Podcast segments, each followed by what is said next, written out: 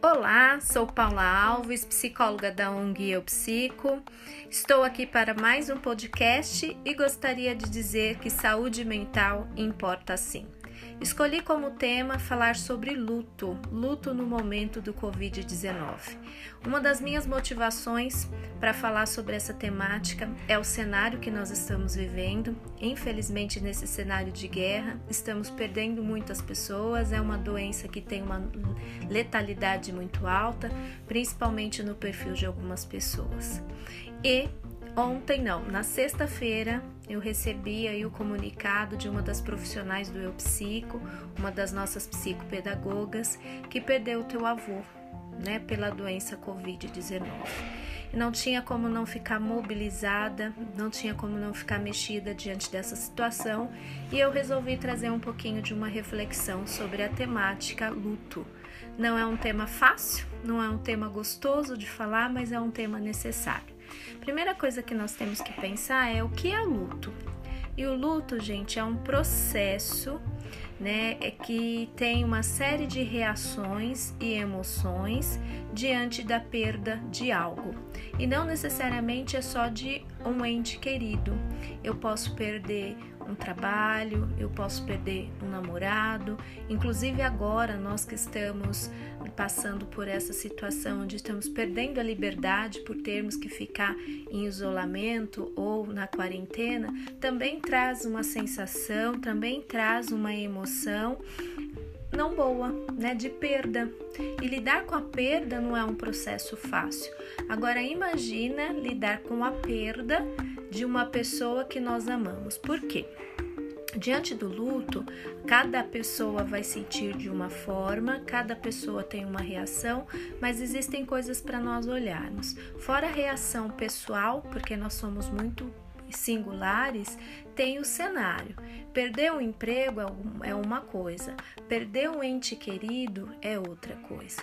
E a forma com o qual esse ente querido parte da nossa vida também é uma outra coisa. Então são significados diferentes, né? Eu perder por uma, uma morte como essa, né? Covid-19, algo tão cruel, de um inimigo que nós não sabemos como lidar ainda, nem a medicina chegou no real resultado, né? É muito ruim. E ainda tem um detalhe que a gente não pode esquecer que na, na Covid está acontecendo: é eu ter perder alguém da família, além de não poder ter a despedida. É uma despedida que é cruel porque eu não tenho como fazer da forma que eu gostaria que fosse. E também ainda fica aquela sensação de que e os demais da minha família, né? E eu, será que estou contaminada também? E a minha avó, e o meu pai, e as pessoas que tiveram contato com ele? Ou com ela que partiu. Então é uma, uma, uma série de sensações que já existe dentro de um processo de luto normal, mas no caso do Covid-19 aumenta as emoções e aumenta as aflições, porque nós temos aí diante de desse cenário essas duas situações que são diferentes, né? A eminência da morte, porque eu também posso estar em risco, e também a não, a não possibilidade de fazer a despedida da forma que eu gostaria. E é importante a gente pensar que ainda tem um outro item que eu não, que eu não trouxe, mas a gente está passando por ele também, que é a perda de mais de uma pessoa né? Eu já tive, a gente está vendo aí as reportagens, vocês estão acompanhando, né? Eu já tive, já li algumas reportagens de perder mãe e pai, de perder avó e mãe, né? Então a gente tem aí um cenário muito difícil para lidar. E por conta desse cenário, a gente precisa falar um pouquinho do, do luto. Primeira coisa é a gente vivê-lo. Não tem como passar pelo luto sem não vivê-lo. E o luto não é uma doença. Às vezes a gente confunde o luto como uma doença. O luto é um sentimento, é uma emoção com reações difíceis, reações complicadas, complexas, mas ela, ela é um sentimento e que precisa ser vivido. Todo e qualquer sentimento que a gente é, tampa, né, tampona, não permite, ele vai sair de uma outra forma. Pode ter certeza que ele vai encontrar uma forma de sair. E muitas vezes ele vai sair como doença. Então é importante a gente viver sim o luto. O luto, como eu disse, é singular, cada um vai viver da sua forma, do teu jeito. Agora, a primeira coisa que a gente precisa entender é que, que por mais que eu tenha minha forma e o meu jeito de viver e de senti-lo, eu preciso viver, né? Primeiro passo é eu preciso viver. Mas existem é, dentro né, de alguns estudos que a gente acompanha, que a gente lê, enfim, a gente sabe que é comum algumas etapas, né? Esse viver ele é composto por algumas etapas. Existem pessoas, né, que vai passar pela etapa pela etapa da negação, pela etapa da raiva, pela etapa da barganha, pela etapa da depressão, até chegar à aceitação do, da, da perda daquele ente querido. Lógico que essas etapas, de novo, né, por sermos pessoas singulares, é muito individual. Então, tem pessoas que vão passar por todas as etapas, tem pessoas que vão passar por uma ou duas etapas, tem pessoas é, que vão é, passar por uma, porque não tem uma ordem, né? Eu falei, são, falei as cinco etapas numa ordem, mas na vida da pessoa não tem uma ordem. Às vezes ela entrou em depressão, depois ela foi para barganha, depois ela foi para negação, depois ela voltou para aceitação. Enfim, cada um tem a sua forma de viver. Mas eu gostaria de dividir com vocês, até porque se a gente está falando sobre a temática é para poder também trazer um acalento, trazer um olhar, trazer uma reflexão. A negação é uma sensação de que não aconteceu, né? A pessoa fica totalmente anestesiado, é, não sentindo, é, não vivendo aquele momento. Então você vai ver pessoas negando, mas não verbalizando, eu nego essa morte, não é assim, mas é na, no comportamento é na reação, é uma pessoa que fica mais, é, mais quieta com ela mesma, é, não sente a dor, né, não verbaliza essa dor e, e nega o que está acontecendo, né? E tem pessoas que vai passar desta forma, né? Outras vai até dizer, eu nego, eu não quero, não, não perdi essa pessoa, aí chora e verbaliza, não, você não foi, você está vivo, acorda, levanta, volta a falar comigo, né? Então, vão ter pessoas que vão é, viver desta forma a negação. O segundo, o segundo tópico né, é a raiva. Então, assim, tem muitos sentimentos que, que são é, vividos no momento do luto e a raiva é um deles. Então, a pessoa fica com muita raiva, tentando encontrar um culpado. Quem será que é o culpado do, do meu pai, ou do meu filho, ou da minha mãe ter partido? E, e aí pode jogar essa raiva ou num objeto, porque foi esse objeto, ou num lugar, porque foi esse lugar, ou até numa pessoa, porque foi essa pessoa. É uma pessoa que fica muito irritadinha muito sem tolerância e é muito difícil de conviver nessa etapa. A gente vai ter a etapa também da barganha, que é a terceira etapa, que é aquela etapa de uma negociação, né? A pessoa tá ali, não, Deus, não, não, não, não, partiu, não. Se, se puder, me leva no lugar, põe eu no lugar, no lugar da pessoa que partiu e tenta fazer essa negociação, mas não existe, porque a pessoa já foi, né? Mas a pessoa tem esse, essa sensação que se ela fizer alguma coisa, a pessoa volta, se ela fizer alguma coisa, a pessoa é, vai estar do lado dela novamente. Tem um momento que é uma das etapas vividas por muitos aí, que é a, a, a depressão, né? Que é aquela sensação de morte, aquela sensação de vazio, aquela falta de força, o mundo como se tivesse sem cor, sem sabor, fica sem paladar, a, a, o mundo é como se tivesse tudo cinza e como se eu tivesse morrido, uma parte minha tivesse morrido junto. Isso acontece muito, né? Que é o quadro de depressão que pode ser um processo apenas do luto e que vai passar, como algumas pessoas entram nesse quadro e aí vai perdurar, é, por mais que, que né, é, passem meses, anos e a pessoa fica nesse quadro e vai ser necessário aí buscar um tratamento. E a última fase é a aceitação Né? Essa fase é a fase no qual a pessoa entende né, que por mais que a pessoa é importante e é importante, mas o sentimento ele consegue é, dar um lugar para essa pessoa que partiu, né, que deixou em você coisas boas, que deixou uma vida em você, mas que partiu. E você entende que ela está em outro lugar, né, dependendo das suas crenças, dependendo das suas, da sua forma de ver o mundo, mas essa pessoa vai para um lugar. E a pessoa passa a viver novamente. Lógico que viver novamente não significa deletar a pessoa da sua vida, não significa não lembrar nunca mais, mas é retomada, é retomada sem angústia, é retomada para suas atividades e cada um vai retomar da sua forma.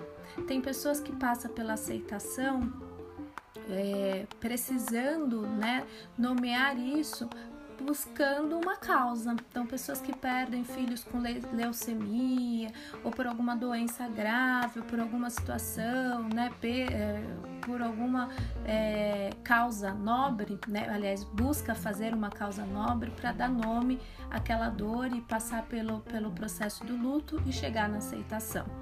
Tem pessoas né, é, que vai viver esse processo vai passar por esse processo de aceitação, mas não significa que numa data comemorativa, não significa que num momento de, de, de lembrança de um cheiro, ou de uma memória, ou de uma música que, que lembre a pessoa, ela não vai sentir, né? ela não vai chorar, ou se emocionar, ou até ficar com uma dorzinha, né? mas retoma, consegue de novo retomar, porque ela não está deprimida e porque ela já está no processo de aceitação. Isso é importante para gente entender. E essas cinco etapas que eu disse para vocês são etapas que nós passamos por ela, como eu disse no começo, e não necessariamente elas seguem essa ordem. E eu estou trazendo também algo de que é comum, mas não necessariamente vai ser é uma regra, tudo na vida, nada, aliás, nada na vida é uma regra, né? Existem as exceções, mas é importante a gente pensar que é comum a gente passar por essas etapas. Outra coisa que eu gostaria de dizer, né, voltando para o assunto Covid, é que assim, né, é, dentro desse aspecto que nós falamos no início, é, o que, que eu posso fazer para lidar com essa dor de um ente querido que partiu e que eu não consegui me despedir, né? Primeira coisa que a gente tem que pensar é que é uma pandemia, é uma situação mundial e que você não conseguiu se despedir não foi por motivos seus, né? Não foi porque você foi displicente, não foi porque você não conseguiu reunir as pessoas que ele amava, não foi porque você, né? Então tirar um pouco de você, porque não ter a despedida já é algo ruim, ou ter a despedida de uma forma muito diferente do que você faria, né? Já é algo muito ruim, mas o que torna-se mais pesado e mais difícil é quando a pessoa traz para ela, né? Como se ela não tivesse sido a, a pessoa, como se ela tivesse sido a pessoa responsável por essa falta de despedida. Então, a primeira é, coisa a pensar é isso, né? A despedida não foi, não ocorreu, não foi por tua causa, né? Outra coisa que é importante a gente é, fazer né? E cada um vai fazer, lógico, óbvio, dentro do que aquilo tiver sentido para ele, mas é fazer a sua despedida né? Eu não consegui fazer a despedida fúnebre, né? Dentro de um, de um ritual que é mais comum, né? Ou talvez eu não pude cremar, como a pessoa uma vez na vida me pediu, ou é, é mas eu posso fazer a minha despedida. E é importante vocês fazê-lo para não ficar essa sensação de vazio, de buraco, de não fechamento. Para o processo do enfrentamento do luto é o mais difícil, né? Ficar essa sensação de vazio, de não fechamento, né? De não de não quebra. Então, o que, que a gente precisa fazer? É fazer a sua despedida. Então, seja numa, num, num rito é, religioso, caso você tenha algum tipo de religião, seja num, num rito é, de meditação e você vai pensando em tudo, todo o significado da pessoa na sua vida, o como foi, o que você aprendeu, o que você construiu, seja escrevendo uma carta de despedida para essa pessoa, seja montando um ritual, um, um montando um, uma, como eu posso dizer, esqueci a palavra, pegar fotos da pessoa, né, de, de, de alguns momentos, uma foto que para você tem um grande significado e fazer o seu momento ali de carinho com aquela pessoa, né, mas faça, porque o fechamento ele é importante para no processo do luto, né, ele é muito importante. Outra coisa, né, é que se tiver crianças envolvidas no processo, que perdeu entes queridos também, né, os pais, os adultos que possam envolvê-los nesse processo. Já é muito difícil para o adulto nomear, e eu sei que também é difícil passar isso para a criança, mas deixá-la alheia de toda a informação é muito ruim. Então é importante que elas também saibam, que elas também tenham acesso à informação, que elas Óbvio, né? Com os filtros que vocês acharem necessário, mas não deixá-las alheia. Elas precisam ter a informação do que o processo aconteceu, de que a morte aconteceu e para elas também aprenderem a nomear, né? Um outro, um outro, uma outra dica assim que é importante, né, é saber que vocês precisam passar pelo processo e passar pelo processo não necessariamente precisa passar por ele sozinho, né? A gente não necessariamente precisa passar na solidão, né? O homem se constitui em sociedade. O homem se, se, se mantém em sociedade e as dores também são vividas em sociedade. Então, se você tem um amigo, né, alguém mais próximo, você vai, eh, fale da tua dor, chore, comente, né, viva, troque. Às vezes você vai fazer um contato não necessariamente para falar da tua dor, mas nesse contato com a pessoa, só de estar conversando com alguém, tá desviando um pouquinho do pensamento, né, também já ajuda. E outras pessoas vão viver, né, a dor de outra forma, como eu já disse em algum momento aqui do vídeo, que uns vão é, procurar é, alguma causa nobre para dar nome para aquilo, outros vão procurar um grupo de, de, terceira idade, porque no grupo da terceira idade ajuda a ter pessoas e, e, e, vai ali lidar com aquele luto, outros vão buscar a academia, outros vão buscar algum, algum evento de religioso, ou seja, estar fazendo com que outras coisas entrem na sua vida para que você consiga nomear esse momento da dor. E por último, eu deixei por último, mas é tão importante como qualquer outro, foi dito aqui, é o tratamento. Né? Não é o tratamento do luto, porque como eu disse, o luto não é uma doença, mas é o tratamento dos impactos que esse luto está trazendo na minha vida. Então, alguns podem ficar deprimidos, outros podem negar tanto que essa negação deixa ele fora de uma realidade, né? Então, é importante trazer o paciente para um tratamento, é, o tratamento dentro da saúde mental com um psicólogo que vai ajudá-lo. O psicólogo ele vai dar mão e vai ajudar nessa travessia. Não é tirar a dor, é ajudá-lo a viver a dor, é suportar esse momento de dor, é dar a mão e falar: estou com você. Tá doendo aqui também, mas nós vamos passar juntos. Você vai nomear tudo que você está sentindo, vai conseguir colocar essa pessoa no lugar, né? E vai conseguir entender que a ruptura da vida e da morte ela é necessária, né? Então, o, o tratamento do psicólogo tem esse objetivo né? É ajudar a passar e ajudar a pessoa a nomear tudo que ela vem vivendo, né, no processo da dor, até chegar à aceitação, colocando aí as coisas no lugar. E para finalizar, eu gostaria de dizer para vocês que se apoiem nesse momento do Covid-19 é uma doença que eu já disse aqui algumas vezes, é uma luta dentro de uma guerra onde a gente não conhece o oponente.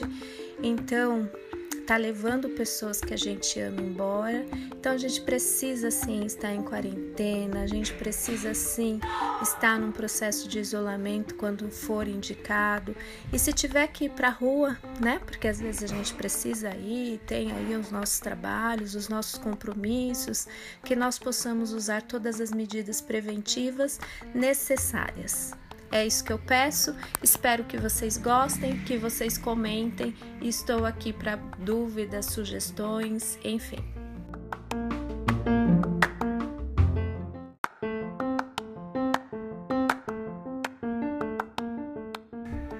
Pedimos para todos vocês que curtam, que comentem, que mandem perguntas, que critiquem, enfim, que interajam conosco. É importante, aliás, é fundamental para nós termos o retorno de vocês. E sigam as nossas páginas. Estamos no Instagram, no eupsico.psi e no Facebook Eupsico. Até mais!